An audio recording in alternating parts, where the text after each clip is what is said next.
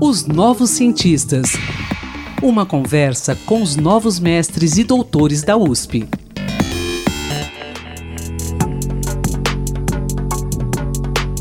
Olá, ouvintes. Eu sou Antônio Carlos Quinto e vamos começar mais um podcast de Os Novos Cientistas. O tema de nossa conversa hoje será sobre a atuação de realizadores negros no setor audiovisual brasileiro. Falaremos sobre as dificuldades que são impostas, resultantes da estrutura racista de nossa sociedade, que tornam minoria esses produtores e realizadores. Nosso convidado é o cineasta Renato Cândido de Lima, que defendeu na Escola de Comunicações e Artes, a ECA, aqui da USP, o doutorado intitulado Por uma Política Audiovisual Preta no Brasil. Estudo sobre a negritude dentro das políticas públicas audiovisuais brasileiras e as questões que envolvem ações afirmativas para a produção audiovisual negra no Brasil. Segundo a pesquisa, muitos desses realizadores dependem de políticas públicas para que seus trabalhos sejam viabilizados mas esse caminho é cheio de impedimentos. Renato, um prazer tê-lo aqui. Tudo bem? Seja bem-vindo aos Novos Cientistas. Salve, Antônio Carlos Quinto. Olha que honra estar aqui é, na sua presença e poder falar sobre a pesquisa, né? Sobre, falar também sobre esses anos todos, né? Porque eu tô na USP desde 2002. Que legal. Prazer é nosso, viu? Bom, eu quero, para inaugurar esse nosso bate-papo, eu quero que, que você conte das suas motivações em realizar essa pesquisa Fale-nos rapidamente aí da, da, da, sua trajetória. Você acabou de dizer que está aqui na USP desde 2002, né? Pois é, eu entrei em 2002, eu era técnico de TV a cabo antes, né? E em 2002 eu prestei o... 2001 eu prestei o vestibular, né? Em 2002 eu entrei aqui no curso de audiovisual no Departamento de Cinema, Rádio e TV. E aí eu fiz a graduação, em 2007 me formei, em 2009 o mestrado e em 2018 o doutorado, que agora me formei em 2022. E a pesquisa, Quinto, ela tem muito a ver com uma sensação de vários impedimentos, né? Eu sou roteirista, eu sou diretor cinematográfico, né? E a gente tenta viabilizar as nossas obras. Eu nunca tive dinheiro assim de heranças, né? Meus pais eram operários, eu sempre morei no Jardim Peri, zona norte de São Paulo.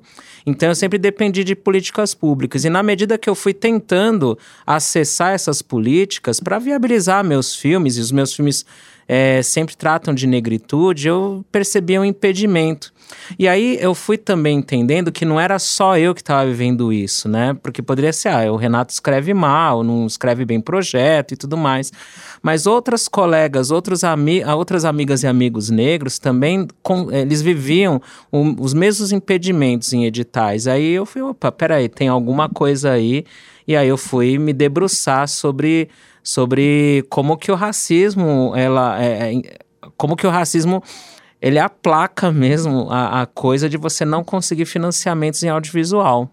Entendi. E agora você pode falar para gente, eu quero que você conta para o nosso ouvinte o seguinte. Primeiro sobre o seu estudo, né? Como você é, realizou na prática o seu estudo. E você já deu uma introdução aí, eu queria que você fale, falasse também, ou melhor, quero que você fale, sobre esses principais entraves aí, né? Essas dificuldades, esses impedimentos aí para um realizador, produtor negro né, na área do audiovisual? Então, Quinto, eu fui entender um pouco da, da história da política cinematográfica no Brasil né? Desde os anos 50, desde a época. desde os anos 50, não, desde os anos 30, quando Getúlio Vargas, é, no governo Getúlio Vargas, ainda estava se colocando o Instituto Nacional de Cinema Educativo, né? Humberto Mauro presidiu esse, esse departamento, né? Então eu fui analisando essa relação estado, entre Estado brasileiro e o cinema brasileiro, né? A tal ponto de chegar nos anos 70, entender como que era o financiamento da Embrafilme, entender quais foram as pessoas negras, né, que conseguiram viabilizar seus filmes através de financiamento da Embrafilme, quem foi contemporâneo ali nos anos 70, mas que não conseguiu esse financiamento da Embrafilme, como Adélia Sampaio, como o Zósimo Bulbul, né? E aí eu fui é, entendendo um pouco dessa historicidade e fui trazendo um paralelo também das lutas negras, sabe? Da, do histórico de lutas negras, do desde a da, da abolição, né? Entendendo o, aspectos da frente negra, entendendo aspectos do que da figura do Abdias do Nascimento, né, do teatro experimental do negro, e até chegar nos dias atuais, né, de, do contexto das ações afirmativas. Aí eu vou é, em tentar entender o contexto, o, como se dá a aplicação das ações afirmativas nas políticas audiovisuais da Secretaria do Audiovisual, do PROAC, da SPCine, né? Eu vou citando também outros estados, como o de Pernambuco, que tem o Funcultura, né? Que tem uma lei do audiovisual estadual. Então foi nesse sentido que eu fui.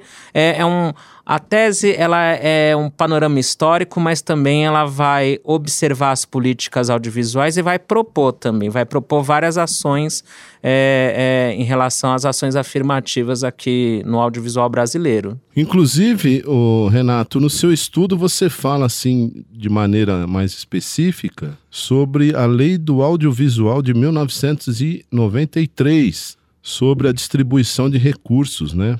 Exato. Então, Quinto, é, quando tem né, o Collor acaba com a Embrafilme, né, já, já era questionada a Embrafilme por conta dos financiamentos, da, da desigualdade nos financiamentos, e aí, enfim, tem todo aquele retrocesso que a gente viveu, né, entre 90 e 92, não tinha Ministério da Cultura, né, é, e aí, em 93, com Itamar já no poder, a gente tem uma reorganização ali, é, e aí vem né, o, o, a lei do audiovisual, Lei 8.685. E a lei do audiovisual, ela prevê a captação de recursos através de renúncia fiscal, entre outras esferas, entre outras, é, onde você pode arrecadar dinheiro, distribuidor, essas coisas todas. E aí a gente percebe, Quinto, que ao longo dos anos 90, a gente não vai ter nenhum cineasta negro ou negro conseguindo viabilizar viabilizar sua obra cinematográfica através desses recursos vindos de renúncia fiscal gente, por exemplo, que nem o, a própria Adélia Sampaio, né? O Joel Zito Araújo, que vem do vídeo popular, ou pelo menos ele estava, né? Ele vem desse contexto do vídeo popular. O Pilar, né? O Luiz, uh, é, Luiz Antônio Pilar, que fez carreira na Globo e tudo mais, perceba que essas pessoas dessa geração, elas não conseguiram acessar nesse, naquele momento, né, uh, os recursos de, de para fazer cinema no Brasil. Então a gente cai um pouco, né, naquela ideia que a Cida Bento, psicóloga social formada aqui na, na psicologia da USP, naquilo que ela fala do pacto narcísico da branquitude, ou seja, para arranjar o dinheiro, a gente precisa partilhar desse pacto narcísico da branquitude. É uma partilha entre brancos, por assim dizer. Poxa, são fatos, né, Renato? Exato, né? Porque daí. A, Infelizmente. É, e aí a gente vai percebendo que a economia vai girando, a, a, o peso da economia, do, de você validar, inclusive, um projeto que merece ter dinheiro ou não merece, vai, infelizmente, estar tá interligado a essa noção do pacto narcísico da branquitude, que eu cito muito. De uma maneira muito presente na minha tese, né? Uhum. E você apresenta aí de alguma forma, propostas contra esse, esse racismo audiovisual. Ah, se é sim. que podemos falar assim. Sim, sim. A gente está, é, de certa forma, a gente é, pensa muito na representatividade, ou seja, o negro ou a negra na tela. E aqui a discussão é, é em relação à questão, inclusive, econômica, o quinto. É, como que a gente consegue ter dinheiro na mão de pessoas pretas, pessoas que têm as suas empresas, enfim, né, produtoras, para fazer filme, né? Então, é, a gente percebe que uh, a gente está meio que circunscrito numa ideia, uma ideia única de economia audiovisual, ou seja, que eu vou ter que lá fazer a bilheteria, por exemplo, né? E aí eu vou meio que me debruçando nessa ideia de economia, entendendo que essa, essas noções econômicas recorrentes do audiovisual são manifestações do racismo também né? Silvio de Almeida já coloca isso quando ele vai falar na obra Racismo Estrutural e tudo mais, e as próprias buscas de pesquisa dele no campo da economia traduzem isso, tá? Me diz uma coisa, é possível perceber do outro lado, quando eu digo assim, do outro lado com relação a, a, a, a quem comanda isso, a quem é, é, distribui né, esses recursos, é possível perceber alguma atitude em favor dos produtores audiovisuais negros? Bom, a gente tem tentado construir isso através de certo. pressionar as ações afirmativas no audiovisual, tá certo?